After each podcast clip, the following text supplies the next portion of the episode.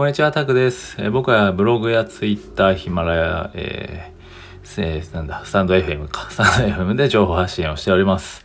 えーまあ、主に英会話とか英会話学習のことだったり、まあ、行動力を上げるためにみたいな、まあ、自己啓発的な部分だったり、えーメンタル的な部分のこととかを、えーねえー情報発信しております。はい、えー今日はですね、えーなんだっけな。すぐ忘れるという。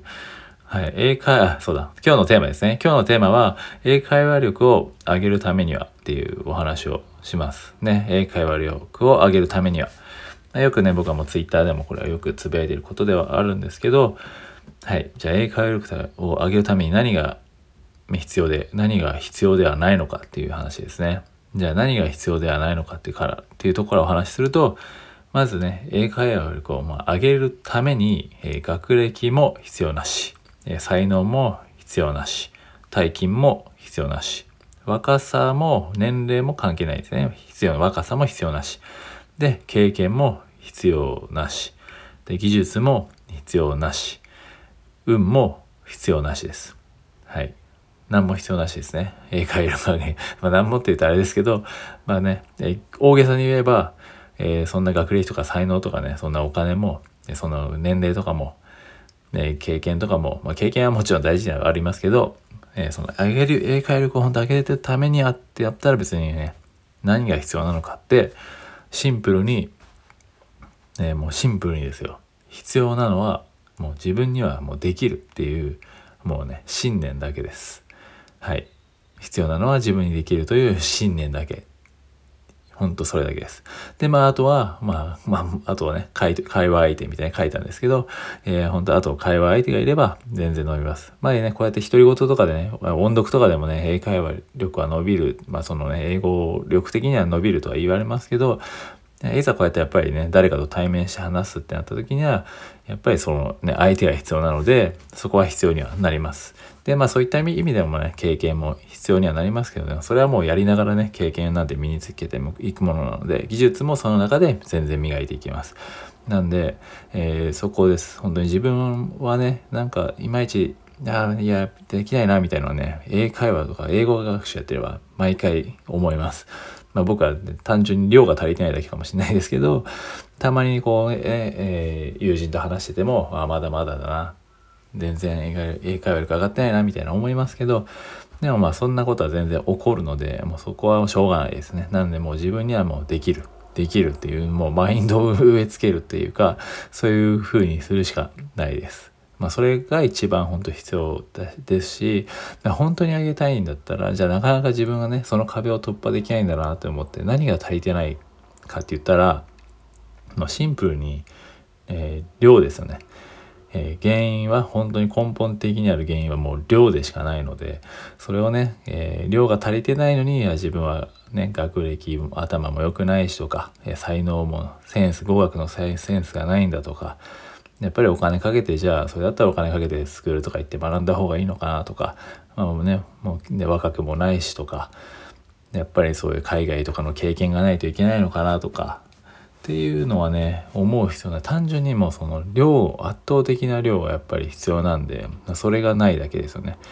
でそれをやっぱり量がないんでそれはもうこなすしかないこなしてればどこかで自分の中でこうねえ壁を突破できる瞬間でのはそれぞれ、まあ、人それぞれにねどれぐらいのものをこれまでストックしてきたかにもよりますけど、まあ、ちなみに僕はその英語学習をやり始めて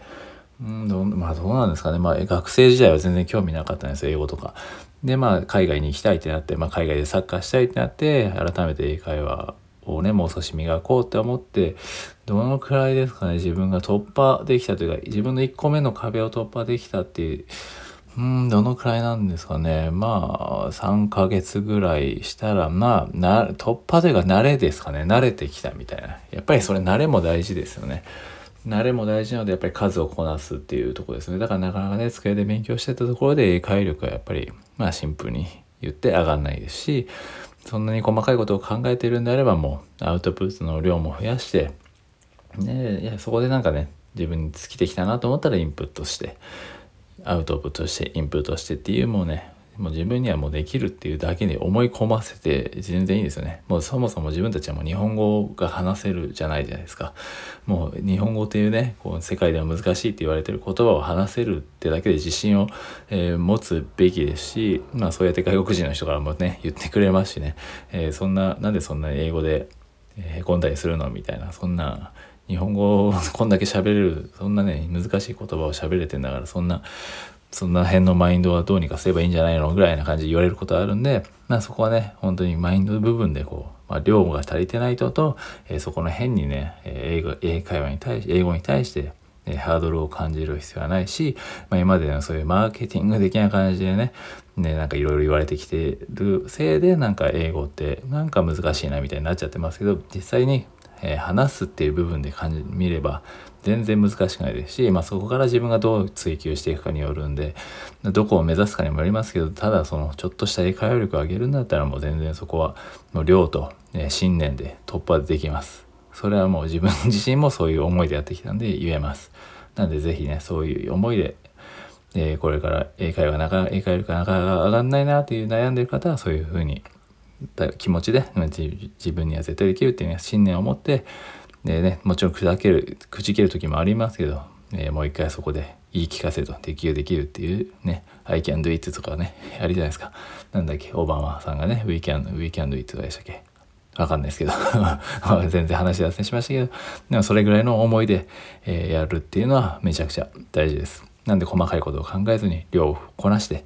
え自分にはできると思い込んでやりましょうっていうね完全に精神論でしたけどでもそんなもんです基本最初は。でどっか突破できなかった時に初めてこうね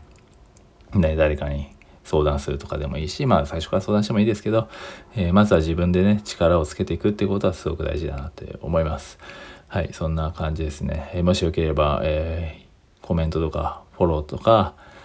いいねとかもらえると、えまたモチベーションを持ってやれるんで、えー、よろしくお願いします。ということで今回はそんな感じです。英会話力を上げるためには何が必要で何が必要ないのかっていうお話でした。はい。またありがとうございました。えー、また次回ですね。はい。上げていこうと思います。ありがとうございます。